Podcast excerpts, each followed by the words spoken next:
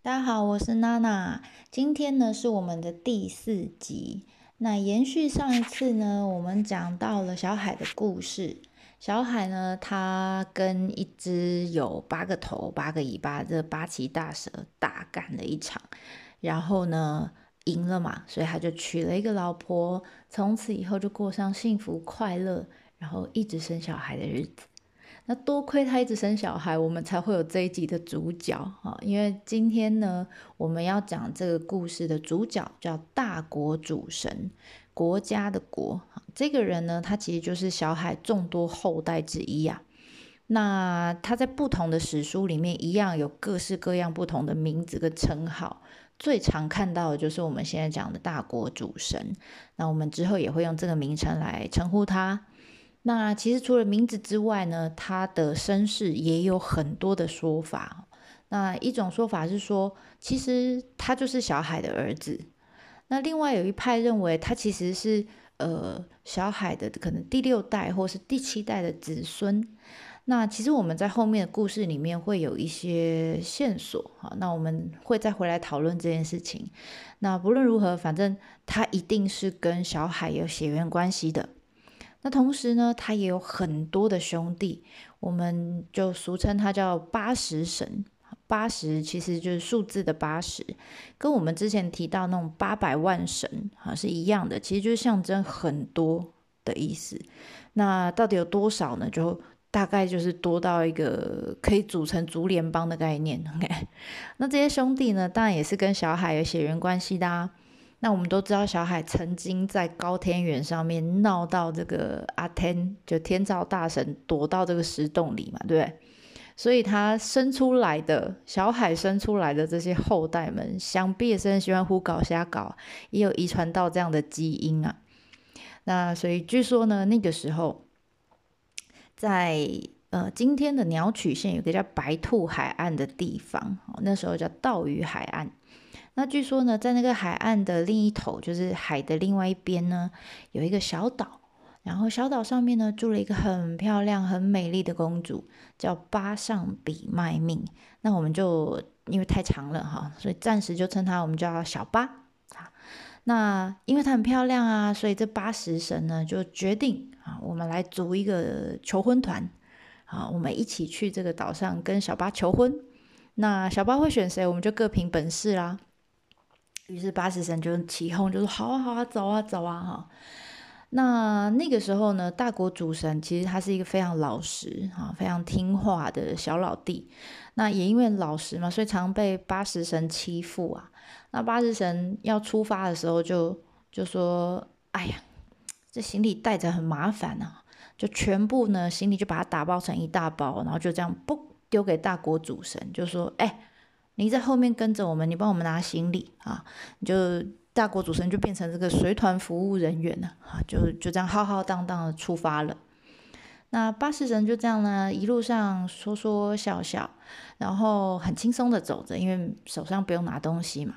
那大国主神因为背着所有人的行李啊，很重，所以他远远就落后在后面，走得很慢啊。他们中间就有一段距离。那就当八十神这样一行人就这样走走走走走走到了一个叫气多甲的地方，就是一个海岸边，就发现啦，有一只光秃秃的兔子啊躺在那边，在那边哀嚎着，他说：“哎呦，好痛哦，痛死我了，好痛哦！”一直喊着很痛的一只小兔子啊，就这八十神就看着他，就说：“哎呀，小兔子你怎么了啊？”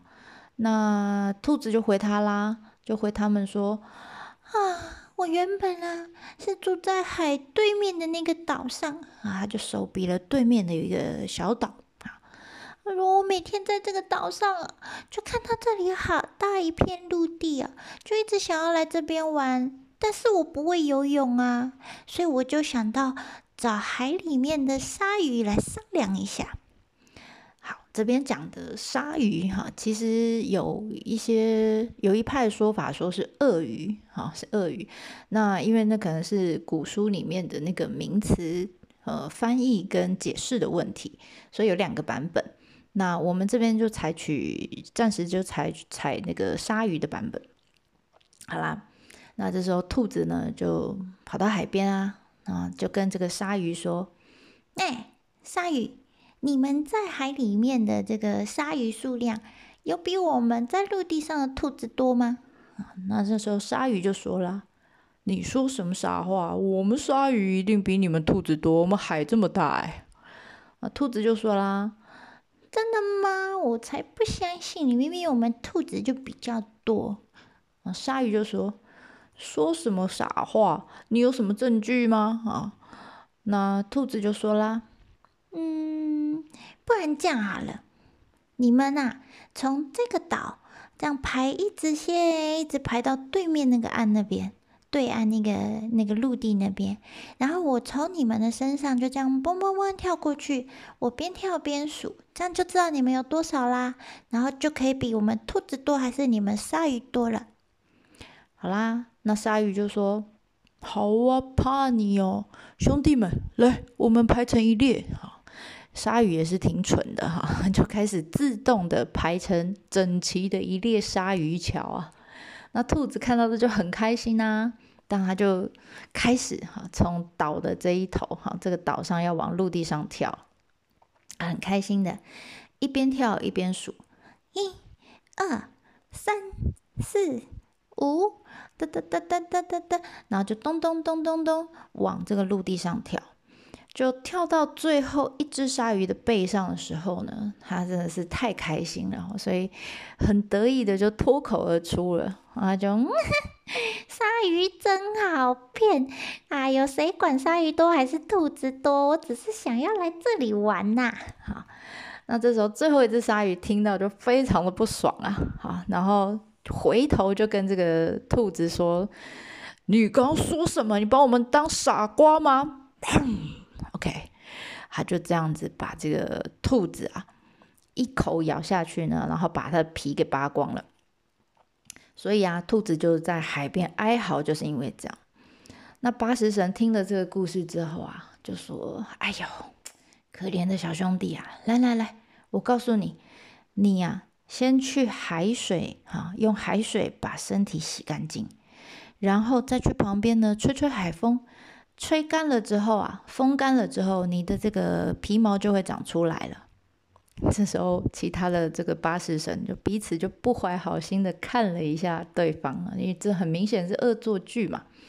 但兔子就很天真呐，他就说：“真的，太感谢你们了，我赶快来试试看。”就没想到啊，兔子真的在洗了海水又风干之后啊，本来只是受伤啊，会痛，伤口会痛，现在那个伤口龟裂的更严重，所以又更痛了，所以他哭的又更大声了啊！他就在海岸边，就这时候八十神已经走掉了，那但是呢，他就兔子还在海岸边，他就继续哭啊，他就啊。怎么会这样？比刚刚更痛了，痛死我了！OK，这时候听到哀嚎声呢的这个大国主神，因为他背了很多行李，所以走得很慢嘛。他终于也走走走走到了海岸边。那看到这个兔子在哀嚎，也问了他，他说：“哎，小兔子，你怎么啦？”那兔子呢，忍着痛又再说了一次，他说。原本啊是住在对岸的那个岛上，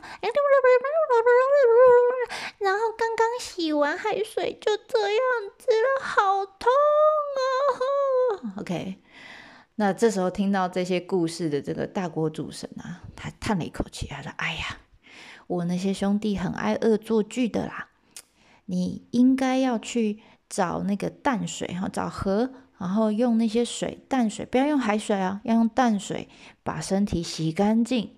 洗完以后再去找那个香蒲花，把那个花粉撒在地上，在上面滚一滚，你的伤口就会好了。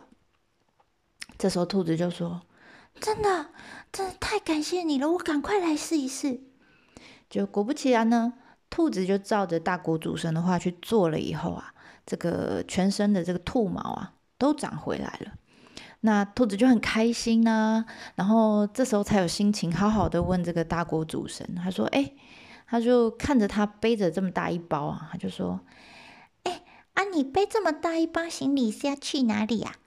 然后结果大国主神就说啦：“他说：，哦，啊，你刚看到我那些兄弟啊，我们就组了一个求婚团啊，我们大家要去那个岛上跟听说很漂亮的公主求婚呢。那我是来帮忙拿行李的啦，啊，就傻笑了一番这样。那兔子这时候就对他说：“我跟你说，他们不会成功，最后娶到公主的人呐，不是他们，是你哟。”那大国主神也是傻傻笑了一下，他他也没当真啊，想兔子的话嘛，他也没想太多，就呃跟他道了谢，就离开了，继续呢往这个岛上去了。那没多久之后呢，求婚团的这一群人啊，就浩浩荡荡就到岛上啦。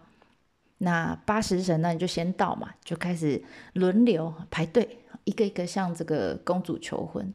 然后公主呢，也一个一个打枪，她说不。不是你，不是你，也不是你，不是啊，不是你，下一个不是你，哈，每一个都不是，那大家就很纳闷啊。就后来公主就说忍不住了，她就到底大国主神在哪里？我我只想嫁给他，你你们都走开。结果原来啊，呃，原本在岸上这个会预言的这只兔子啊。就是这个公主养的，所以公主也听了兔子讲了这个海岸边的发生的这些故事啊，所以她觉得大国主神是一个可以嫁的这个老公。